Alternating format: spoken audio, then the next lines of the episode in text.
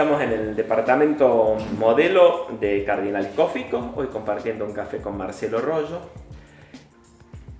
Jaguari Ming es la empresa, ¿así? Así es, el nombre de la empresa sacaron ese nombre? Ah, la historia es muy graciosa.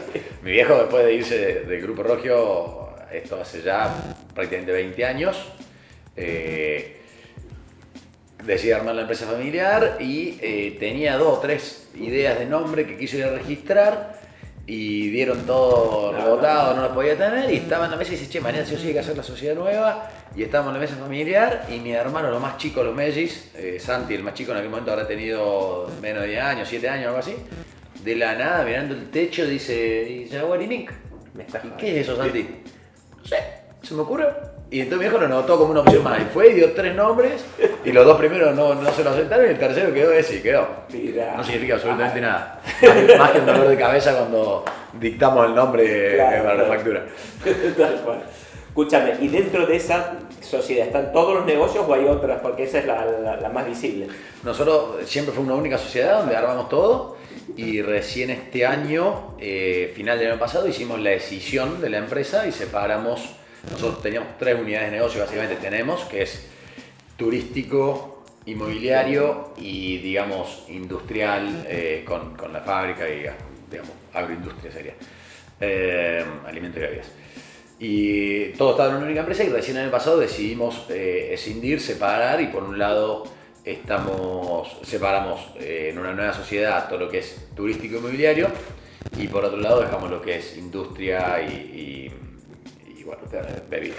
Con otra razón social. Con un- exactamente. En realidad queda como Jaguar y Mink, Ah, la Peñón del Águila y todo lo que estamos haciendo en destilados Ah, y, perfecto. y nuevos negocios que estamos armando en ese sentido. Y en una nueva sociedad que es SR Resorts, queda lo que es turístico inmobiliario. Ah, Dame un parrafito de eso, no sé si estás eh, involucrado ahí, pero sabrás en qué estado está. ¿Cómo va el, el desarrollo de, de los resorts y la parte turística? Bueno, no. bueno este, sí, nosotros arrancamos, los primeros proyectos que, nos enfocamos era turístico inmobiliario, con la cumbrecita, después con Puerto del Águila, después desarrollamos Review, los departamentos en el lago. Eh, y hoy por hoy son tres negocios que están en etapas ya muy consolidados. Eh, no tenemos lotes, prácticamente queda algún lote en Peñón del Águila, los departamentos están todos vendidos, todos eh, ocupados. Puerto del Águila hay no te quiero mentir, pero deben haber 200 casas ya construidas y otras tantas en obra. Eh, y está muy consolidado. Nosotros no tenemos lotes, sí tenemos gestión y administración de algunos lotes que, que entran, que se ofrecen y se venden de particulares y nosotros hacemos la gestión. Eh, y estamos eh, esperando para desarrollar una nueva etapa de Puerto del Águila eh, en cuanto terminen de salir unos papeles de, de Usucapión para poder desarrollar toda la segunda fase sobre el lago desde Puerto del Águila yendo como para Villa Gemena. digamos. No es que le han sacado mm, nafta a ese proyecto, sino que están esperando eh, esto para, para seguir avanzando. Sí, este, le hemos sacado un poco el pie del acelerador y estamos enfocando mucho más los recursos en la parte eh, industrial y, y la parte de bebida hoy por hoy, pero, pero tenemos esos proyectos ahí caminando y con, esperando que salga algo para, para hacer ese desarrollo. También tenemos algunas otras tierras ahí en la zona del lago de Calamuchita y que en algún momento cuando veamos que, que el mercado está más, más interesante, largaremos. Igual hoy está muy movido, ¿no? El mercado inmobiliario, en todo lo que es segunda vivienda. Yo creo que por el tema de la pandemia hemos visto mucha demanda, mucho movimiento. Gente que quiere o que no viaja por miedo y prefiere tener algo que cerca de la casa o quiere salir de la ciudad y las opciones de segunda vivienda se está, se está moviendo mucho. Nosotros hemos visto mucho movimiento de, de compra-venta de lotes Perfecto. y departamentos. Bueno, y mm, la unidad industrial, ¿cómo están en, en- en capacidad? ¿Cómo los, los afectó la pandemia? los- las cosas malas que habrá dejado? ¿Alguna buena habrá dejado? ¿Cómo están en eso? Mira, fue claramente un año muy inusual, es poco decirlo para cualquiera, obviamente. Para nosotros eh, tuvo un impacto bastante particular. Eh, digamos, en general, el mercado de la cerveza artesanal, que es donde nosotros estábamos eh, en aquel momento, eh, en Argentina es un mercado que está 100% orientado, prácticamente el 95% del volumen en 2019 o a principios de 2020 era bares cerveceros, ¿no? O sea, el barril tirado. Y era un 5, un 3% cerveza en góndola, lo que es el off-premise, lata, botella. Eh, y eran muy pocos las cervecerías que tenían propuesta en góndola. Nosotros y otros tres o cuatro, no mucho más, que teníamos medianamente fortaleza en ese sentido. Eh, entonces, a la gran mayoría de los cerveceros, la, la, pandemia, que básicamente cerró los bares por seis meses y después fueron abriendo restricciones, les pegó muy fuerte, porque tuvieron que reconvertirse al 100%, salir a buscar nuevos canales comerciales y nuevas eh, tecnologías de envasado que no tenían, o terciarizando o invirtiendo. Uno es muy caro y el otro lleva mucho tiempo.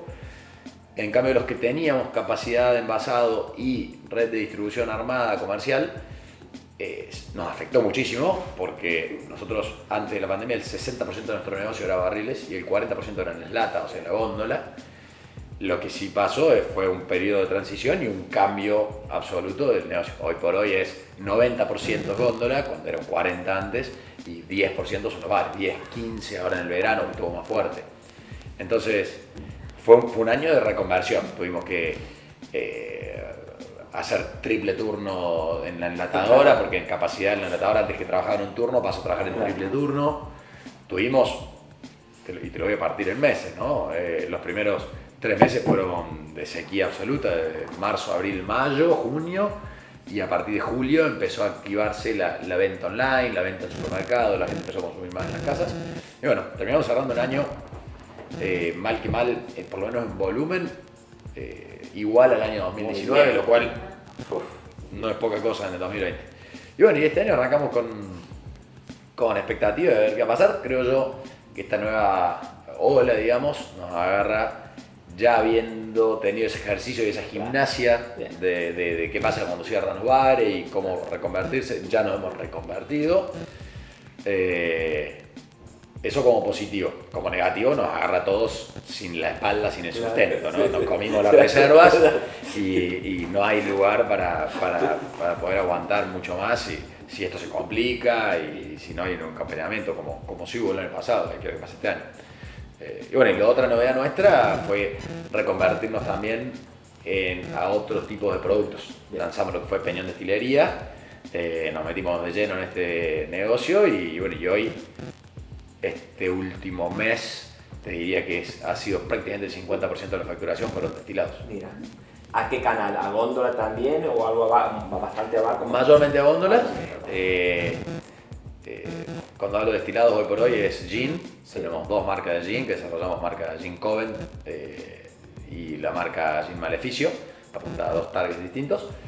Y tanto el gin como el gin tonic, en barril y en latas. Eh, algo va a bares, obviamente, pero mucho en góndola. Estamos este, bastante, teniendo muy buena aceptación por ese lado. Lo que es gin tonic, eh, han entrado las latas, producto bastante disruptivo, tuvo muy buena aceptación en supermercados, ha entrado en las principales cadenas, en Trocoto, ahora está entrando en Sencosud, este, está en Libertad, así que bueno, estamos contentos de, de que ese producto va caminando y, y, es una linda, un lindo nuevo desafío, un nuevo camino. ¿Qué le aporta la, los bares de Peñón, de, del Águila de Peñón a, a, la marca? Porque visibilidad seguro, pero en volumen también es relevante o no tanto. Sí, este, lo mismo, si me hacías esta pregunta hace un año y medio, los bares de Peñón eran, te diría, un tercio de nuestro volumen.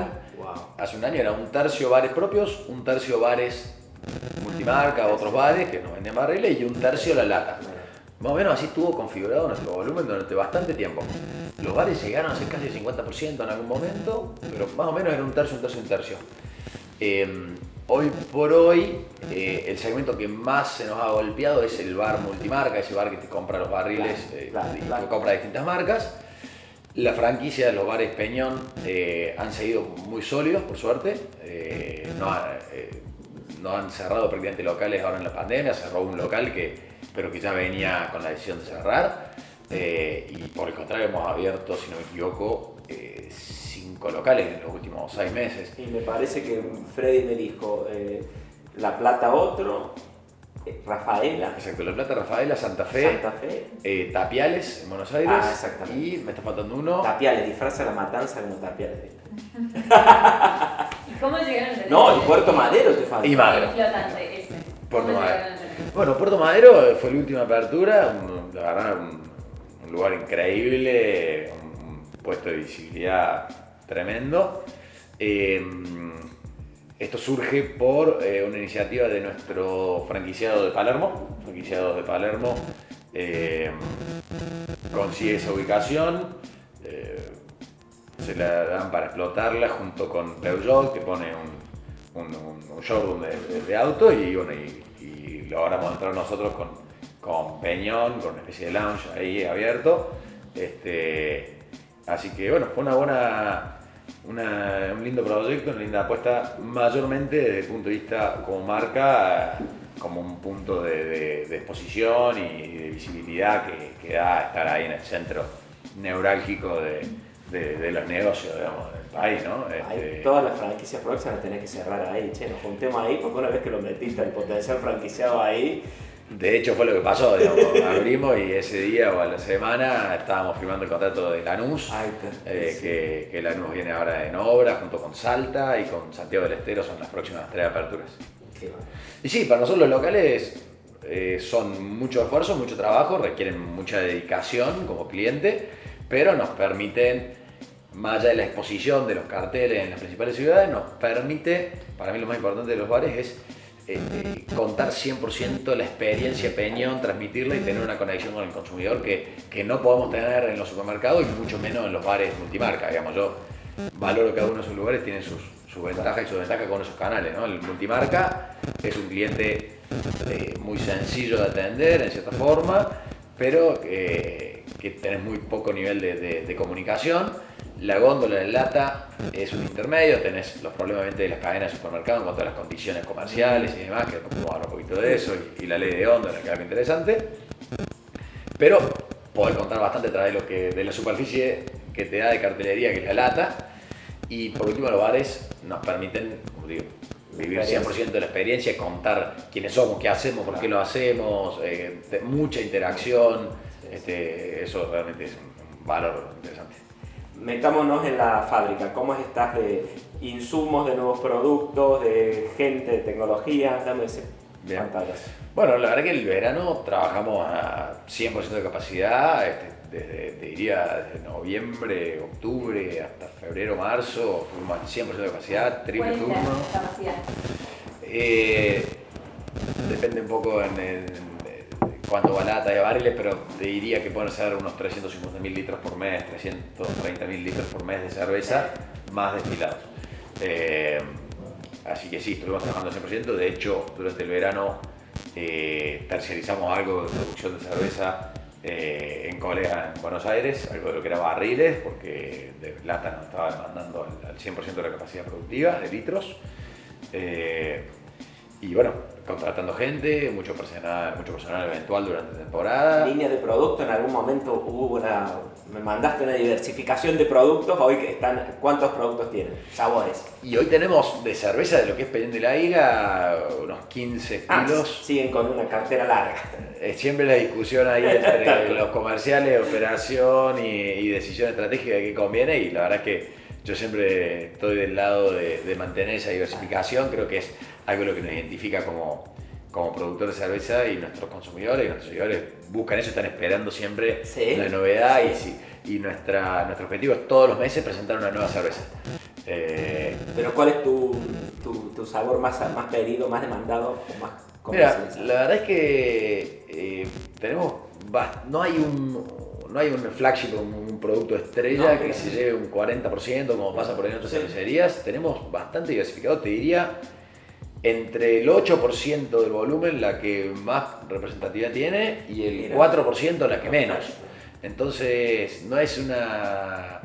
No, es un, no hay un producto que diga, bueno, este es nuestro caballo de batalla. Este, siempre están las mismas entre el top 5, por decir, eh, pero, pero tenemos bastante diversificado el, el, abanico digamos, de consumo de materias primas estuviste bien, de precios, ¿cómo estás? ¿Estás sintiendo movimientos ahí, más allá de lo habitual que uno bueno, asume? Eso es toda, obviamente la parte más complicada, más negativa. Este, no hemos tenido problemas de abastecimiento de insumos, sí ha habido un problema de abastecimiento enorme en lo que es envases, eh, básicamente lo que es vidrio, como este, la pandemia generó un aumento de consumo importante en, vino, en destilados, eh, entonces la industria del vidrio ha estado absolutamente, y sigue estando absolutamente saturada.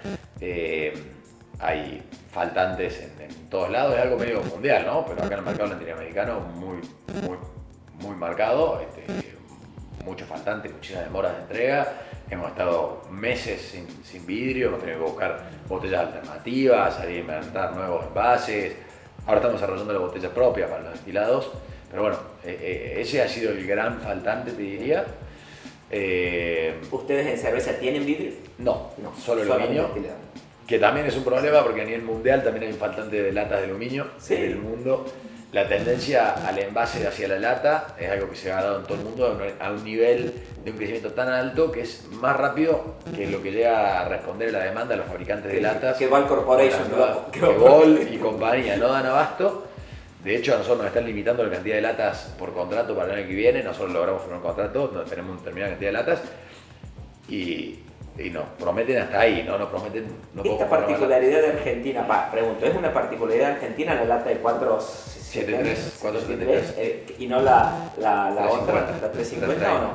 Eh, está mutando en Estados Unidos, que es el mercado que un poco marca la tendencia en cerveza artesanal, está mutando mucho más, o sea, ya digamos, la, la, medida de referencia estándar en Estados Unidos, la de 330, en Argentina es, y Latinoamérica es 473. Eh, en Brasil hay mucha diversificación. En Brasil está usando mucho la lata slick, la lata más angosta eh, y de menores volúmenes. Eh, acá en Argentina está muy fuerte 473 porque es la, la, línea que más produce el fabricante, lo único que hay acá, que es World Corporation. tiene una línea muy en sintonía con el 473 porque es lo que le demandan las, las grandes cerveceras y gaseosas. todo el resto de los formatos lo están importando de Brasil. Pero yo creo que va a haber un poco una tendencia hacia nuevos formatos más chicos. Ah, Nosotros la nueva línea de enlatado estamos proyectando una inversión importante para, para una nueva línea de enlatado para ampliar capacidad. Eh, estamos incluyendo una línea eh, poliformato para poder hacer lata 330, lata 473, la lata slick más angosta de distintos formatos e inclusive pensar en un momento hasta en la lata de 710 más grande también. Estamos apuntando a una línea bien flexible. Escúchame, Marce, ¿qué estás viendo para el año? ¿Un volumen como el año pasado, un poco más? Nuestra proyección es un volumen, apuntamos a un 25% de crecimiento ah, respecto al año pasado. Eh, Te da los fierros de capacidad industrial, sí. Al límite. Al límite. Al límite y estamos este, ajustando las monedas para, para, esta inversión, que es una inversión muy, muy importante. Eh, entre financiamiento, inversores y demás, tratar de salir este proyecto de, ampliación de capacidad productiva. Eh, la verdad es un proyecto muy, muy lindo y que con esto estaríamos aumentando la capacidad de línea de enlatado, multiplicando por, por 5 prácticamente, o por 4. Eh, ¿Para cuándo estaría en desarrollo esta...? Y la idea es llegar probablemente ya a esta altura para finales del verano, primeros meses del año que viene. ¿Hay eso? ¿Una sola máquina cara o es una serie de cosas? Que es una línea. Es una línea. Es una línea donde tiene el, corazón, que es el bloque de llenado y cerrado, digamos, de latas. Eh, y después tiene todo lo que acompaña la línea, que son la cinta transportadora, el despaletizador, la codificadora, el pasteurizador para darle estabilidad al producto y la parte de envasado. ¿Cómo te llega la lata vos? Así ya, hecha, digamos. Sí, las latas, la, mayor parte de nuestras latas ya vienen impresas, se, se, digamos, se, fabrican y, se imprimen en la misma fábrica en Buenos Aires. Perdóname la burrada, ¿la llenas por el huequito o esa se lo pones después vos? Viene como un vaso, sin nada arriba, viene la boca totalmente ancha abierta. ¿Ya, ya impresa? Ya vienen impresas, la mayoría de nuestras latas ya vienen impresas se llenan, se le coloca la tapa y se le hace, sería el equivalente inverso a una brelata, digamos, ¿no? le, hace un reborde y lo aprieta y ahí la cierra. Algunas latas, las latas de ediciones limitadas, las de poco volumen, las hacemos con etiquetas. Compramos la lata transparente y nosotros le colocamos etiqueta en una etiqueta dorada. Pero, y recién me hablabas de, precio y que pendiente esa parte. El problema de nosotros con los precios, todo obviamente aumenta el ritmo de inflación en el país el, problema del año pasado y que sigue un poco hoy no es tanto el precio de los insumos, que obviamente aumenta y que no lo podemos manejar, sino las trabas que existen al aumento de ajustar los precios en el mercado. Eh, durante todo el año pasado eh, una línea que se bajó a los supermercados de no tomar aumentos de precios. Nosotros pudimos aumentar un 9% los precios nomás en todo el año en los supermercados y eso la verdad que genera un desfasaje tremendo eh, es, es complicadísimo desde el punto de vista comercial. ¿Y cómo juega el oligopolio de las dos cerveceras en eso? Mira, nosotros la verdad no hemos tenido eh, confrontamiento, no hemos tenido problemas. A ellas tampoco le han permitido subir Bien. precios. Eh, ahora está la ley de góndolas, que es un tema para hablar largo y tendido, si quisiéramos otra. Pero dame el título, que te- ¿no te gusta o sí te gusta? Sí, sí, la ley de góndolas es algo que nosotros venimos peleando durante años. Y ¿A qué obliga, suponete? ¿Cómo sería? Básicamente habla de algunos sectores en los cuales hay posiciones dominantes oligopólicas o duopólicas o monopólicas a que no puedan ocupar más de un determinado porcentaje de góndola. ¿eh? En este caso puntual es, ninguna empresa va a poder ocupar más del 30%. En realidad el primer año es el 40%, a partir del año 2 el 30%. Bien. Con lo cual en cerveza, como dice que hay dos empresas que tienen el 98% del mercado, 97% del mercado, no van a poder tener más del 40 el primer año, el 30 el segundo, y el restante se tiene que distribuir en otras. Y a su vez la ley prevé que un 25% tiene que ser sí o sí para pymes argentinas.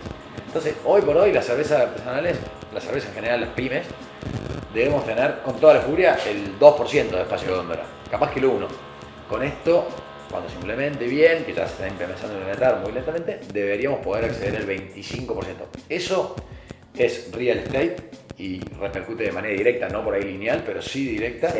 En, en- en la, en la compra en la- y en las posibilidades de que entren más cervecerías y, y más pymes eh, y por ende obviamente más, más puestos de trabajo. Para que tengan una idea, estas dos monstruos que tienen el 98% del mercado, de- que son las dos grandes Sí. cerveceras, generan eh, algo así como 7.500 puestos de trabajo de manera directa Sí. y el resto de las cervecerías Sí. argentinas, que son unas mil cervecerías, que son todas pymes de argentinas, que tienen el 2% del mercado, también generan 7.500 puestos de trabajo. Eh, para tener una idea de, de referencia, ¿no? La menor la seña nos hace la, la nos corta No, no, Dame no. la última. ¿Cómo es la, la- en la mesa de toma de decisiones? ¿Cómo se distribuyen? ¿Hay una mesa formal? ¿Es la mesa familiar? ¿Cómo es el, el entramado? Mirá, ¿Y cómo funciona la dinámica? Claro, cuando me hablaste de, de café con el CEO, yo dije, bueno, no, yo no, no me gusta denominarme CEO, nosotros somos realmente una, una mesa en donde estamos los, los accionistas que operativos, nos llamamos, de hecho el grupo se llama así, accionistas operativos, que básicamente son eh, los dos hermanos que me siguen a mí, este, Gato Chevy, mi viejo y yo. Digamos, Los otros dos hermanos más chicos están hoy por hoy desempeñándose fuera de la empresa, eh, entonces nosotros cuatro... ¿Y la niña de la familia que hace la, tu hermana? ella estuvo trabajando con nosotros, ella es ingeniera civil, estuvo desarrollando toda parte de edilicia, de ampliaciones de la fábrica que Ah. hicimos ahora durante el año. Eh, y bueno, ya nos quedamos sin obra, entonces este, ella es muy inquieta, así que está trabajando hoy en, en una desarrollista eh, aquí en Córdoba construyendo. Bueno, ¿y la mesa que tiran todos los temas, resuelven en- a voto, a consenso? Sí, tenemos bastante clara delimitada las funciones. En mi viejo todo lo que es finanzas, bancos y relaciones institucionales, entes privados, eh, toda esa parte. Eh, y, y la parte civil, edilicia también, eh, con su carrera de ingeniero Claro. civil. Después mi hermano Federico es director comercial, él es la, la mente comercial. Mi hermano Sebastián en la parte de operaciones, de planta, y yo un poco tratando de coordinar un poquitito de todo un poco, ¿no? Este, y la realidad es que sí, tenemos mínimamente una reunión semanal entre nosotros y una reunión semanal con, con la mesa chica de la fábrica, donde están todos los, los mandos medios. Y, y bueno, la verdad es que todos los temas los vamos llevando entre todos. Y este año para nosotros es un año importante porque el año pasado fue el año de diversificación Sí. de línea de productos y este año es un poco la diversificación de negocio. Estamos metiéndonos en varios proyectos nuevos, este, diversos, afines, pero nuevos proyectos, nuevas sociedades. Así que un año de, diversificación de, de- negocio y, bueno, este, nos obliga a, haber armado un equipo que lo vinimos haciendo todo el año, muy capaz y muy autónomo en la fábrica. eh, y bueno, este, estamos implementando un sistema de, posiblemente implementando algo de, de, eh, asesoramiento profesional en, en- en- en el armado y en la reestructuración de la empresa este año, ¿no? con Bien. un poco de, Pero- de consultoría. No me dejes ahí con la intriga, es que se van a, otros, a otras categorías más dentro de la categoría que... Otras categorías, pero asociadas. Por un lado, estamos desarrollando un e-commerce, eh, que, que, bueno, todavía no, no hemos presentado nada, pero en, la- en- en breve te voy a contar un poquito de qué se trata. Un e-commerce específicamente relacionado a todo lo que tiene que ver con el consumo de alimentos y bebidas, craft, llamémoslo, artesanales, productos boutique, productos gourmet. Eh, por otro lado, eh, y muy asociado a todo lo que tiene que ver con, el, contenido de consumo, ¿no? acercarle, facilitarle a la gente eh, el acceso a, este, a estos mundos que son por ahí muy de nicho. En segunda instancia, estamos estudiando lo que es el mundo del lúpulo, estamos estudiando involucrarnos en la producción de lúpulo, que es uno de los insumos de la cerveza, y que Argentina es uno de los pocos países en el mundo que puede producir lúpulo. Son pocos los países en el mundo que Mira la, la burra, ¿de dónde sale el lúpulo? Es una planta. Es una planta. Es una planta, el lúpulo es una flor, es de la familia de las cannabináceas, eh, pero sin efectos secundarios, eh, y que se produce en el Bolsón, en Argentina, y en el Alto Valle de Río Negro se produce en Sudáfrica, se produce algo en, Oceanía, en Australia y Nueva Zelanda, y en el norte, en Estados Unidos y partes de Europa. Son franjas muy específicas del mundo donde se puede producir. Argentina es uno de los pocos países, tiene muchísimo potencial. Se consume en Argentina solamente el, el 10% del lúpulo que se consume en Argentina es producido en Argentina, el resto se importa, con lo cual es algo ahí que nos interesa mucho. Entonces, el e-commerce, lúpulo lo estamos investigando y, eh, y, bueno, estamos estudiando hacer alguno, desembarcar en el mercado americano, Estados Unidos de nuevo, con, con un proyecto bastante interesante relacionado a, a, a cerveza y gastronomía. Excelente, Marce, muchas gracias. Gracias.